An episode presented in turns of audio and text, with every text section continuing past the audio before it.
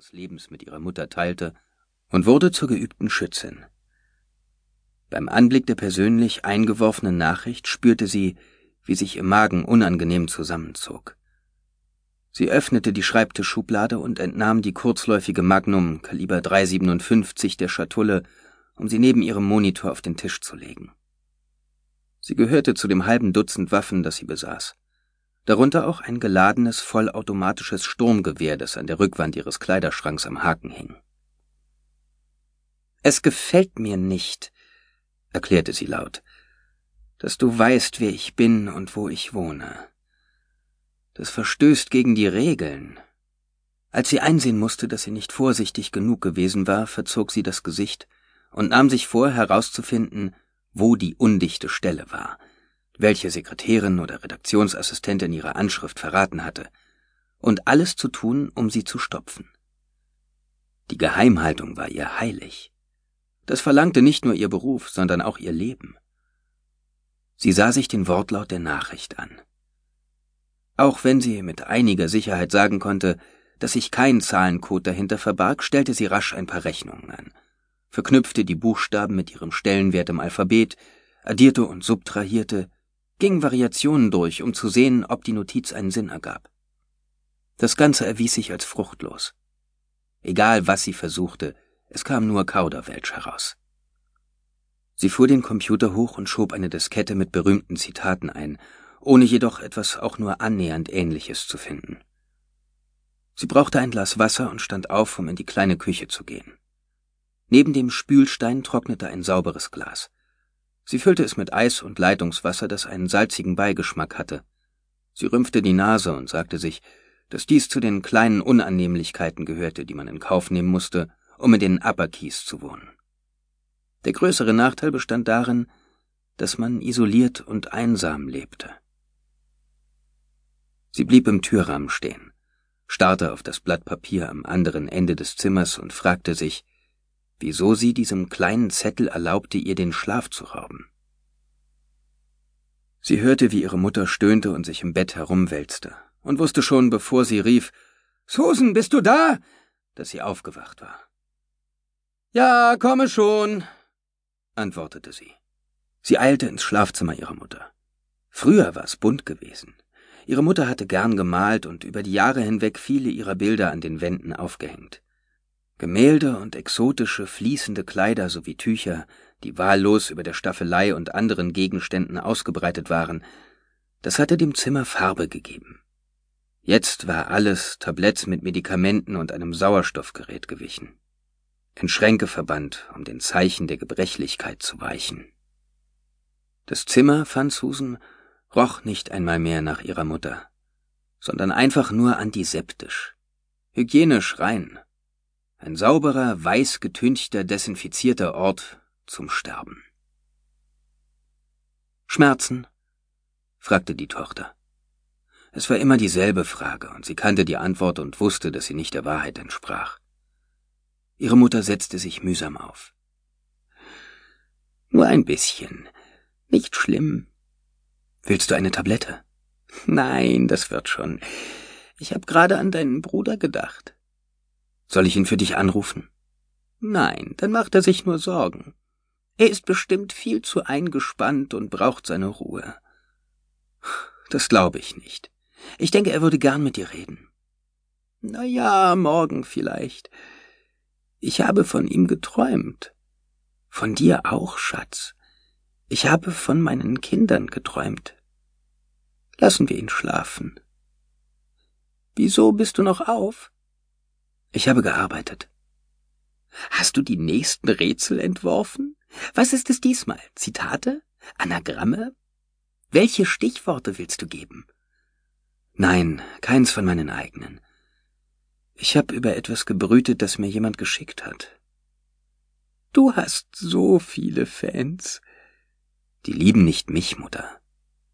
Es sind die Rätsel. Das ist egal. Du solltest ruhig mehr Ruhm einstreichen. Du solltest dich nicht verstecken müssen. Es gibt jede Menge Gründe, ein Pseudonym zu benutzen, Mutter. Das weißt du doch am besten. Die ältere Frau lehnte sich zurück. Sie war nicht wirklich alt, sondern nur von der Krankheit gezeichnet. Ihre Haut war erschlafft und bildete Falten an ihrem Hals. Ihr Haar breitete sich zerzaust über das Kissen aus. Es war immer noch kastanienbraun. Ihre Tochter half ihr dabei, es einmal pro Woche zu tönen. Ein Ritual, auf das sie sich beide freuten. Viel Eitelkeit war der Älteren nicht geblieben. Das meiste war dem Krebs zum Opfer gefallen. Doch das Tönen ihrer Haare gab sie nicht auf. Und ihre Tochter war darüber froh. Mir gefällt der Name, den du dir ausgesucht hast. Er ist sexy. Die Tochter lachte. Bedeutend mehr als ich. Mata Hari, die Spionin. Sicher, aber nicht die beste, wie du weißt. Man hat sie erwischt und erschossen. Ihre Mutter gluckste und die Tochter lächelte bei dem Gedanken, dass die Krankheit sich vielleicht nicht ganz so schnell ausbreiten würde, wenn sie ihre Mutter nur öfter zum Lachen brachte. Die Ältere wendete den Blick nach oben, als entdeckte sie an der Zimmerdecke eine Erinnerung. Ich kenne eine Geschichte, erzählte sie lebhaft. Ich habe sie in einem Buch gelesen, als ich noch ziemlich jung war. Mata Hari soll sich, kurz bevor der französische Offizier dem Exekutionskommando den Schießbefehl erteilt hat, die Bluse aufgerissen haben, um ihre Brüste zu entblößen, als wollte sie den Soldaten sagen, wagt es ja nicht, etwas so Schönes zu zerstören. Die Mutter schloss für einen Moment die Augen, als koste es sie Kraft, sich diese Anekdote ins Gedächtnis zu rufen. Die Tochter setzte sich auf den Bettrand und nahm ihre Hand. Aber sie haben trotzdem geschossen. Wie traurig. Hm. Männer eben. Die beiden Frauen grinsten einen Moment. Es ist nur ein Name, Mutter, und für jemanden, der sich Rätsel für Zeitschriften ausdenkt, passt er ziemlich gut. Die Mutter nickte. Ich denke, ich nehme eine Tablette, meinte sie. Und morgen rufen wir deinen Bruder an. Er soll uns was über Mörder erzählen. Vielleicht kann er uns sagen, weshalb die französischen Soldaten dem Schießbefehl gehorchten. Bestimmt hat er eine Theorie. Wäre doch nett. Sie lachte trocken. Ja, das wäre schön. Die Tochter griff nach dem Tablett und öffnete ein Pillenfläschchen. Vielleicht doch lieber zwei, überlegte die Mutter. Die Tochter zögerte, dann schüttete sie sich die beiden Tabletten in die Hand. Die Mutter öffnete den Mund und die Tochter legte ihr die Dragees auf die Zunge. Dann richtete sie ihre Mutter auf und hielt ihr den eigenen Becher Wasser an die Lippen. Schmeckt grässlich, seufzte die Mutter. Weißt du, dass wir, als ich klein war, das Wasser aus den Bergquellen der Adirondacks trinken konnten?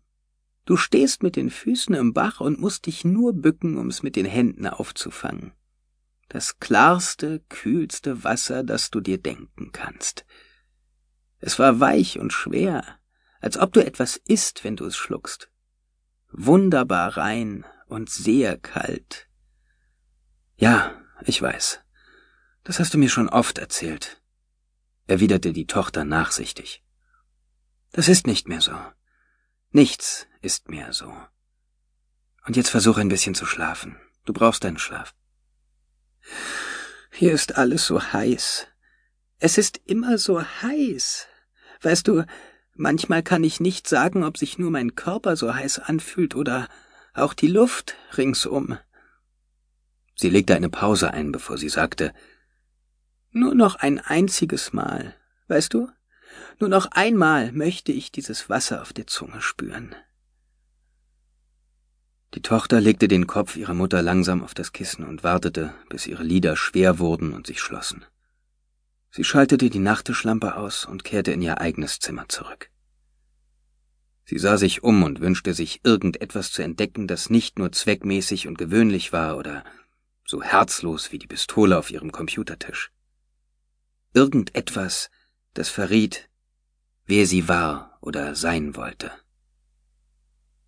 doch sie fand nichts. Stattdessen starrte ihr das Blatt entgegen. Die erste Person besitzt das, was die zweite Person versteckt hat. Du bist einfach nur müde, dachte sie. Du hast hart gearbeitet und für diese Zeit, für diese fortgeschrittene Hurricane-Saison, ist es zu heiß. Viel zu heiß. Dabei wirbelten über den Atlantik immer